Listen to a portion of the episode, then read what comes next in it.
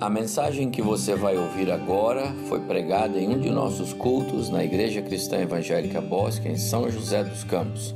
Ouça atentamente e coloque em prática os ensinos bíblicos nela contidos. Hoje é Natal e nós não podemos ir embora para nossa casa sem olharmos brevemente, e eu vou ser muito breve na minha palavra, o que a nossa Bíblia fala sobre o Jesus do Natal. Na quarta-feira passada, no nosso culto de é, Zoom, a gente tem feito reuniões no nosso Zoom, não é? Reuniões pelo meio eletrônico.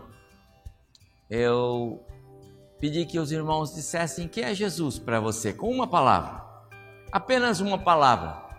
O Jesus do Natal, como você define, o que ele é, e alguns irmãos disseram, pastor, Jesus é maravilhoso, ele é ajudador, ele é príncipe da paz, a Bíblia diz isso, ele é conselheiro, ele é rocha, ele é luz, ele é incomparável, e essa é a melhor definição: incomparável. Mas disseram mais, ele é a voz de Deus, e lá o autor da carta aos Hebreus diz assim: havendo Deus falado outrora de muitas maneiras aos pais pelos profetas, nesses últimos dias nos falou pelo Filho. Então, Cristo é a voz de Deus. Hoje, pela manhã, olhando para o texto de Lucas capítulo 1, é, nós vimos também que o nosso Jesus é aquela sublime luz, o sol fulgurante das alturas que desceu até este mundo, trazendo-nos a paz e alegria que só tinha do lado de lá do céu. Antes de Jesus, só existia paz e alegria do lado de lá do céu. Sem Jesus, o homem não tem paz com Deus. Sem Jesus, a alegria verdadeira não existe. Existe alegria que passa, efêmera mas a verdadeira é Jesus. Ele disse: Eu lhes dou a minha paz, a minha paz vos dou, não como o mundo a dá. Essa é diferente. Independe de circunstâncias, mesmo nas horas difíceis ela está presente. Talvez um dos textos preciosos para identificar quem é Jesus é o texto de Hebreus, capítulo 1. Ele é a expressão exata do Pai. Assim diz o autor de Hebreus capítulo 1. Mas que mais é Jesus? O que é o Jesus do Natal para você, meu prezado irmão, amigo que está aqui, você que está conectado conosco? Então eu vou ler um texto rápido. Paulo escrevendo aos cristãos na cidade de Colossos, capítulo 1 da carta de Paulo aos Colossenses. A partir do verso 15, Paulo faz uma descrição de quem é Jesus. E só esta leitura, com certeza, vai falar muito ao seu coração. O Cristo do Natal está aqui. E eu quero que você guarde esse texto nesse culto nosso, que é o nosso culto de Natal. Leve no seu coração. Identifique-se aqui naquilo que Paulo fala a respeito de Jesus. Ao final da minha leitura, eu quero perguntar a você: e aí, o que isso tem a ver conosco? Olha o que Paulo escreve sobre Jesus. Ele, versículo 15 do capítulo 1 da carta de Paulo aos Colossenses. Ele, ele é Jesus, ele está falando de Jesus, o Cristo. Ele é a imagem do Deus invisível, o primogênito de toda a criação, pois nele foram criadas todas as coisas, nos céus e sobre a terra, as visíveis e as invisíveis, sejam tronos, soberanias, quer principados, quer potestades, tudo foi criado por meio dele e para ele. Jesus. Verso 17: ele é antes de todas as coisas, nele tudo subsiste. Esse é Jesus. Ele é a cabeça do corpo da igreja, ele é o princípio, o primogênito de entre os mortos, para em todas as coisas ter a primazia. Porque aprouve a Deus que nele residisse toda a plenitude, e que, havendo feito a paz pelo sangue da sua cruz, por meio dele, reconciliasse consigo mesmo todas as coisas, quer sobre a terra, quer nos céus. E a vós outros, que também que outrora erais estranhos e inimigos no entendimento pelas vossas obras mas agora, porém, vos reconciliou no corpo da sua carne, mediante a sua morte, para apresentar-vos perante ele santos, inculpáveis e irrepreensíveis, se é que permaneceis na fé alicerçados e firmes, não vos deixando afastar da esperança do evangelho que ouvistes e que foi pregado a toda criatura debaixo do céu e do qual eu, Paulo, me tornei ministro. Até aí. Amados irmãos, que texto! Está falando de Jesus, Ele é tudo isso. Ele é tudo isso. Um autor sacro disse assim: Jesus é aquele que permanecia junto ao Pai. É disso que Paulo falou aqui, tá certo? Permanecia junto ao Pai, coroado da mais alta glória celestial desde a eternidade, muito antes da fundação do mundo. Jesus é aquele ser glorioso, o Filho de Deus, que tomou parte na criação dos céus, da terra e de tudo mais que foi criado. Jesus é aquele que, junto ao Pai, criou o céu, o sol, a lua, as estrelas, os demais luminares e mais, é aquele que sustenta todo esse grande universo. Tem mais. Jesus é aquele que, percebendo a queda do ser humano, o pecado, a desobediência, então ele compadeceu-se da situação do homem e ofereceu-se a si mesmo para redimir a humanidade. Jesus é aquele que, depois de entregar a sua vida para morrer naquela cruz, ressuscitou dentre os mortos. E é aquele que foi elevado às alturas, recebido pelo Pai no céu, intercede por nós e prometeu que voltaria. A esse Jesus, glória, honra, louvor pelos séculos dos séculos. Amém. Amados irmãos, é disso que Paulo fala nesses versos que nós lemos. E o que que isso tem a ver com você? E o que que isso tem a ver com a sua vida, meu irmão que está aí, você que está conectado? O que que tem a ver conosco? E eu quero deixar algumas rápidas aplicações só para vocês nesta noite. Jesus é a mais perfeita revelação de Deus, o Pai, aos homens. Quando Deus quis dar-se a conhecer, Ele mandou o Filho. Quando Deus quis manifestar o seu amor por nós pecadores, Ele mandou o Filho. Quando Deus quis restaurar o homem que se perdeu lá no Éden porque desobedeceu. Amados irmãos, não sou médico, não tenho nenhuma informação médica na minha mente sobre a questão dos nossos da nossa formação, do nosso organismo. Mas eu posso afirmar uma coisa: Deus não nos fez para morrer. Quando ele criou Adão, ele não disse para o Adão: Olha, Adão, você vai viver uns tempos, mas você vai envelhecer, seus olhos vão ficar meio turvados, vai ter dores nas costas, você vai envelhecer. Ele não falou isso para o Adão. Ele criou o Adão perfeito. Não havia mais nada para ser desenvolvido no ser humano. E ele disse para o Adão: Viva!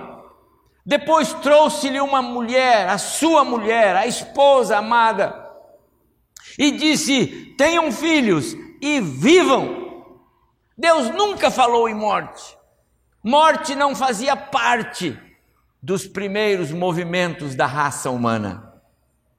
Não fazia. Pastor, como seria? Eu falei: Eu não sei, mas eu sei como será.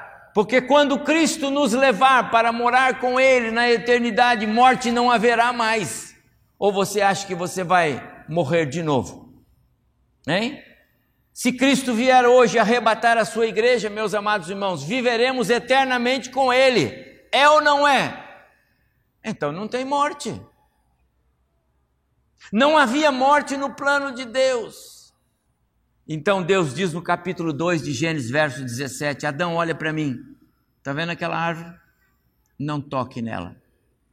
Não ponha a mão. Não desobedeça. Porque o dia que dela comeres, morrendo, morrerás. Morrendo, você vai morrer. Quando você tocar a mão ali, você vai desobedecer, e desobediência é rompimento comigo. E o dia que você romper a sua vida comigo, meu caro Adão, você vai morrer fisicamente. Aí entrou a morte na história da raça humana. Capítulo 3 de Gênesis, a Eva cai na sedução da serpente e o homem conhece o pecado. A morte entrou por causa da desobediência.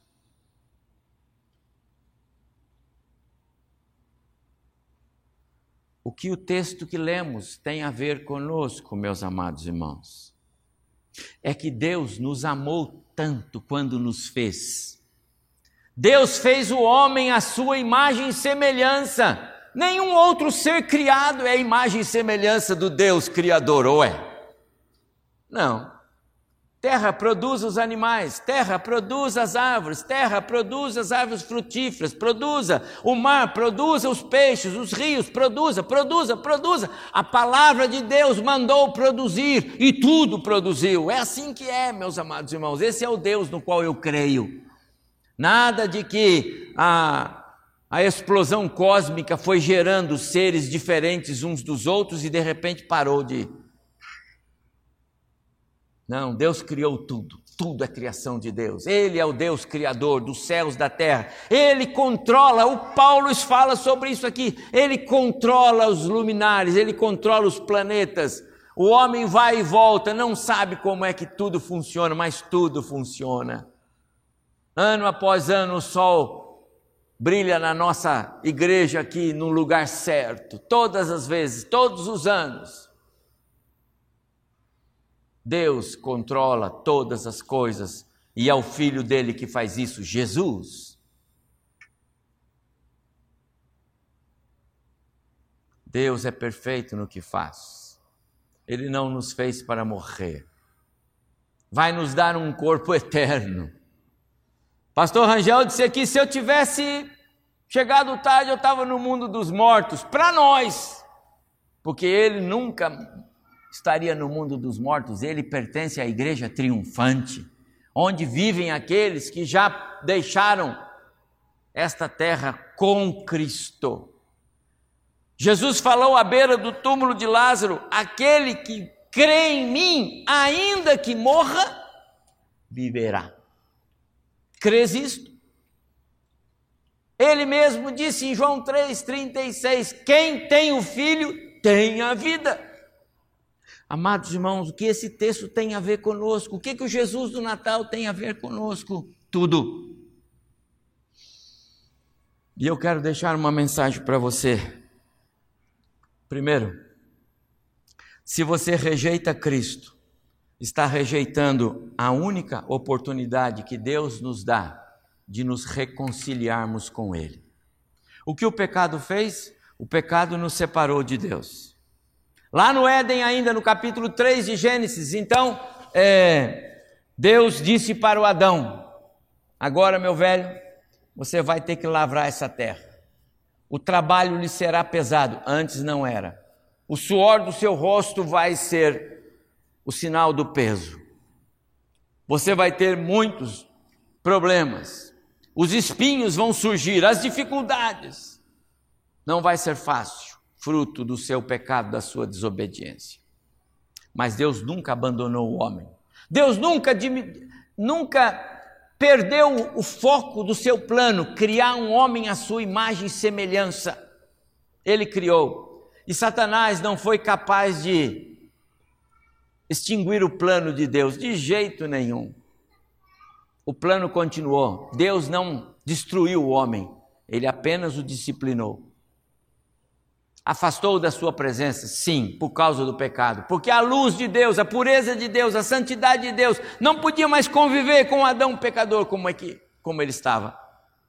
Mas Deus tinha um plano, e o plano era que o filho dele, puro, perfeito, viesse a este mundo, tomasse forma humana, para ser a oferta lá na cruz do Calvário, derramando o seu sangue, para que então pudesse abrir um leque de novo, de porta aberta para Deus. É o que Paulo fala aqui.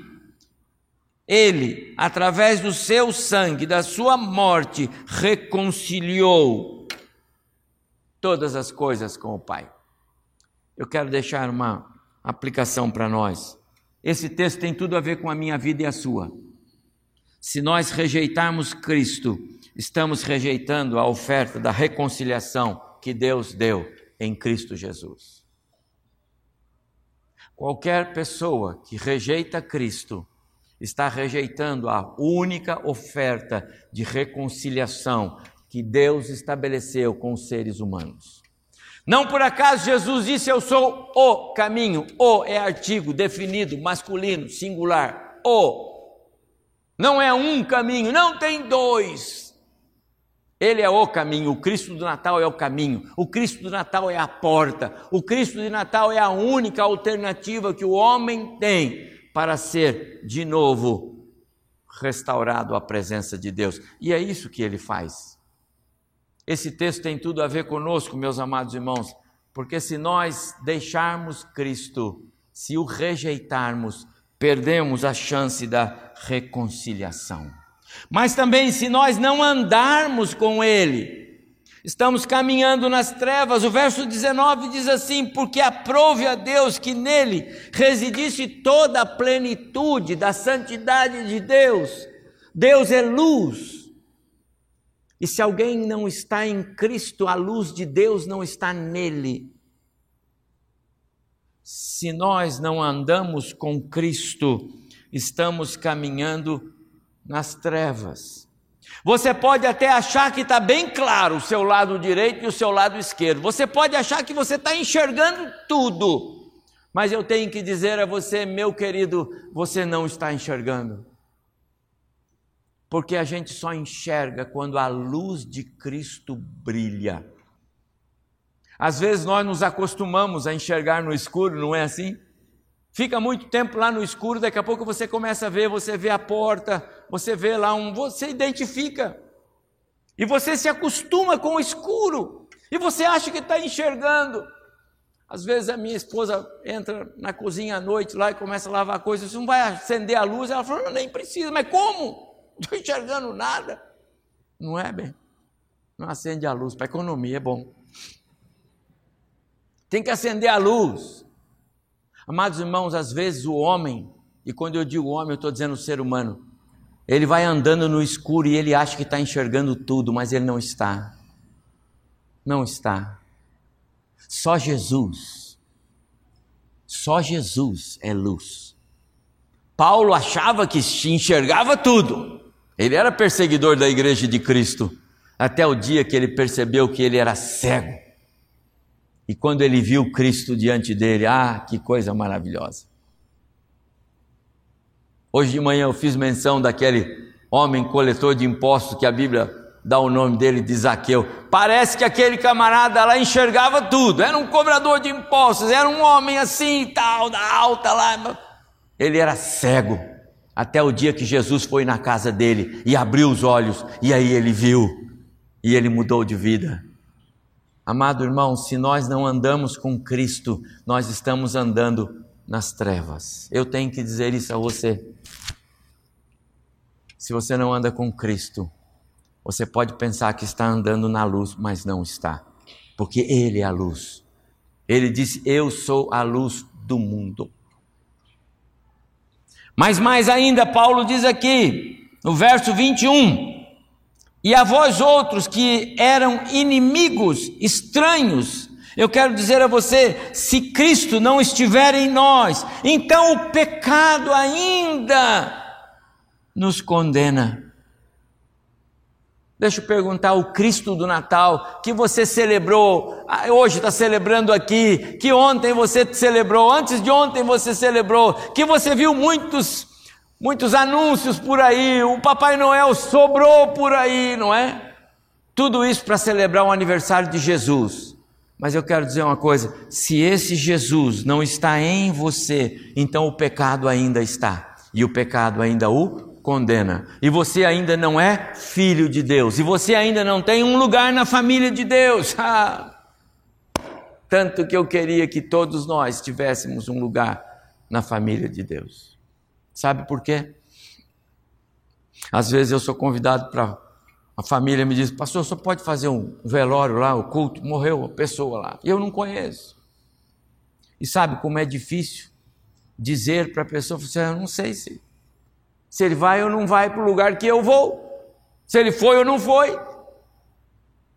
É tão bom quando a gente vai sepultar alguém que a gente sabe andou com Cristo, deu testemunho, a vida dele.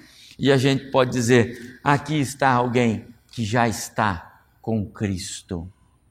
Amados irmãos, só tem um jeito de nós, ao partirmos desta terra, entrarmos na família de Deus, é andarmos com Cristo hoje, aqui e agora. O Jesus do Natal não é para ser um, um, figurante na nossa vida que aparece no dia 25 de dezembro, 12, 13, 15, 20, 25, depois passou o Natal, acabou. O ano que vem nós vamos falar de novo do Cristo do Natal. Não. Natal para o crente, para o cristão, para aquele que caminha com Deus, é todo dia, toda hora, todo instante. Ele é aquele que nos torna amigos de Deus. É o que Paulo diz. Ainda mais, se Cristo não está em nós, é, então nós somos ainda pecadores. E, e o contrário disso diz que se Ele está em nós, olha o verso 22, nós somos santos e culpáveis, inculpáveis e irrepreensíveis. Meu amado irmão,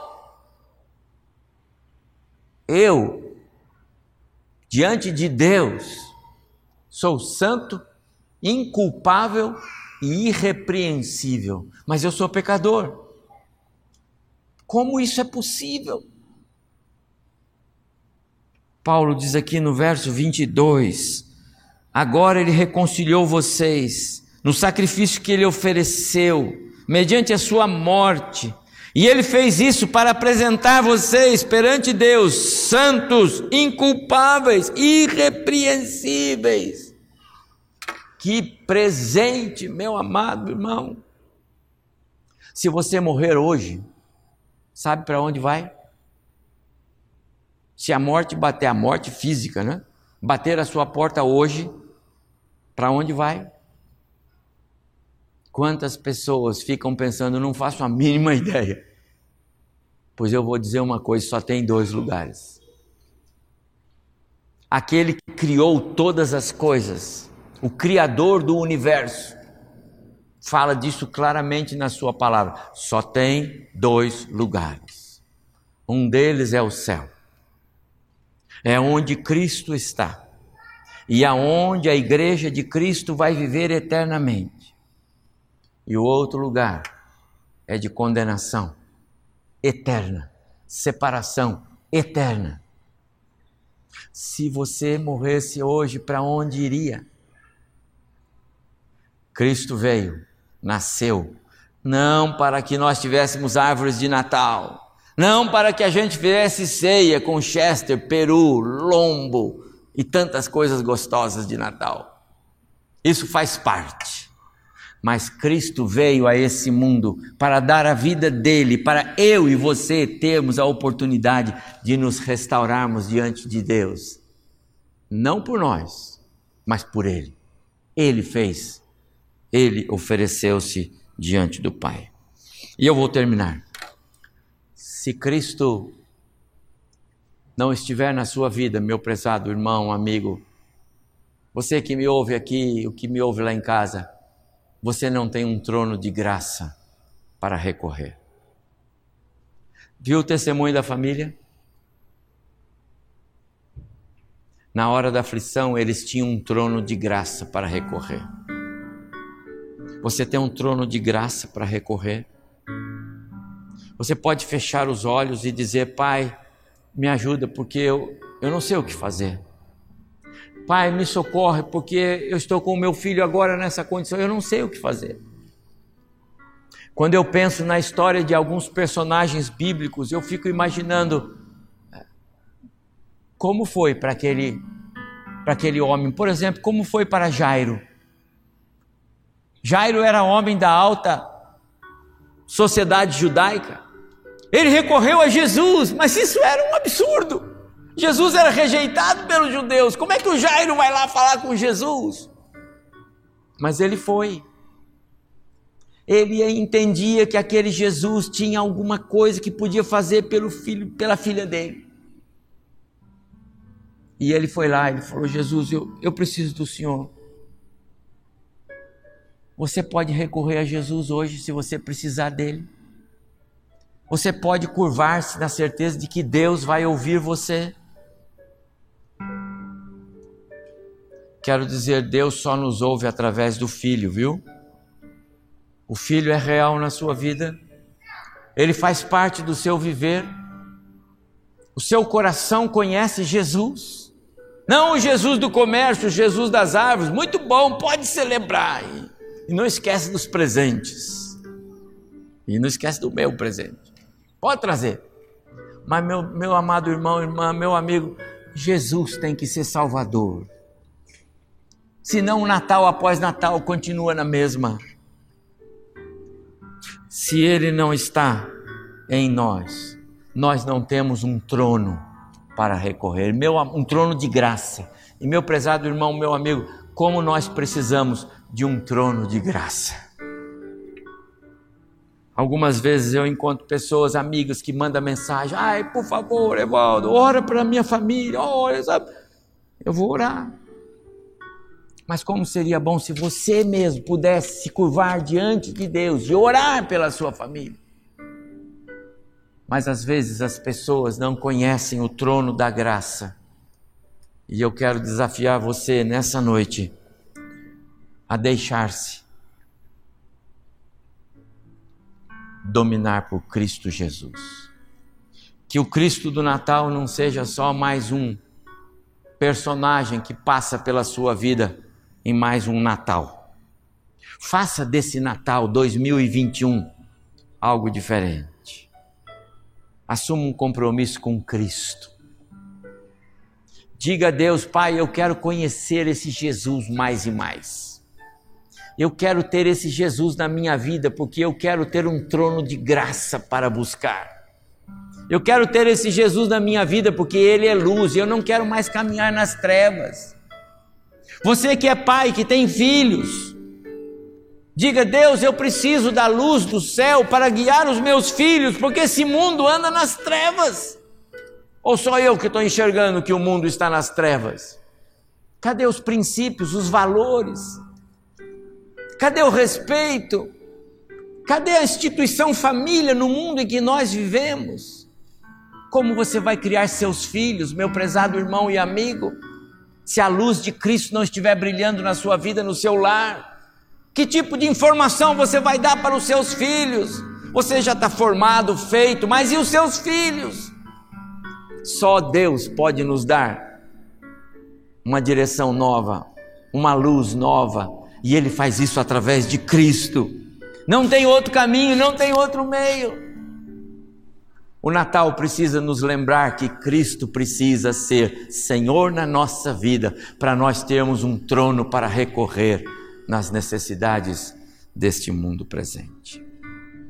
Quero desejar a vocês, ainda que com um dia de atraso, um Natal abençoado, que só Jesus pode dar um Natal que faz diferença, que só Jesus pode fazer.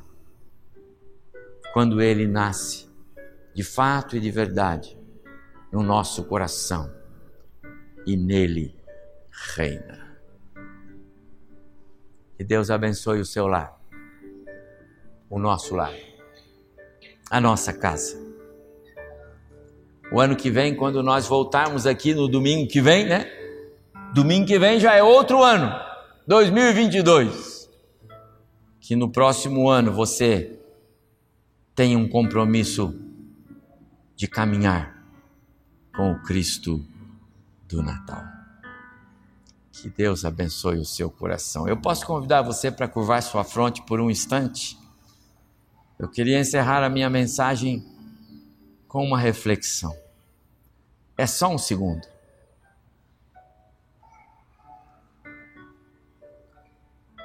Coloque o seu coração agora diante do Pai. Não importa o que tenha dentro da sua mente. Não estou falando disso, eu estou falando, coloque-se diante de Deus agora. E diga no fundo do seu coração: Deus, eu quero ser um pai de valor para os meus filhos. Deus, eu quero ser uma mãe de valor para os meus filhos. Você quer? Minha irmã, minha amiga, meu irmão, meu amigo, você quer ser um pai de valor para os seus filhos? Então peça a Deus que te dê a inspiração de Cristo, a luz de Cristo. Só Jesus pode fazer isso. E Ele vai fazer na sua vida. Deus querido, é a tua palavra que nós pregamos aqui agora à noite. E nós cremos que ela faz diferença. Aliás, o Senhor mesmo diz que ela não volta vazia, então ela vai incomodar corações. Na noite do Natal de Jesus, a tua palavra vai fazer diferença na vida de muitas famílias e nós cremos assim. E ó Deus, eu oro pelas famílias que estão conosco aqui, por aqueles que estão conectados, pais, mamãe, papai, com responsabilidade com filhos. Ó Deus, que do alto venha a luz, que ilumine esses lares e possa mostrar-lhes o caminho certo para andar.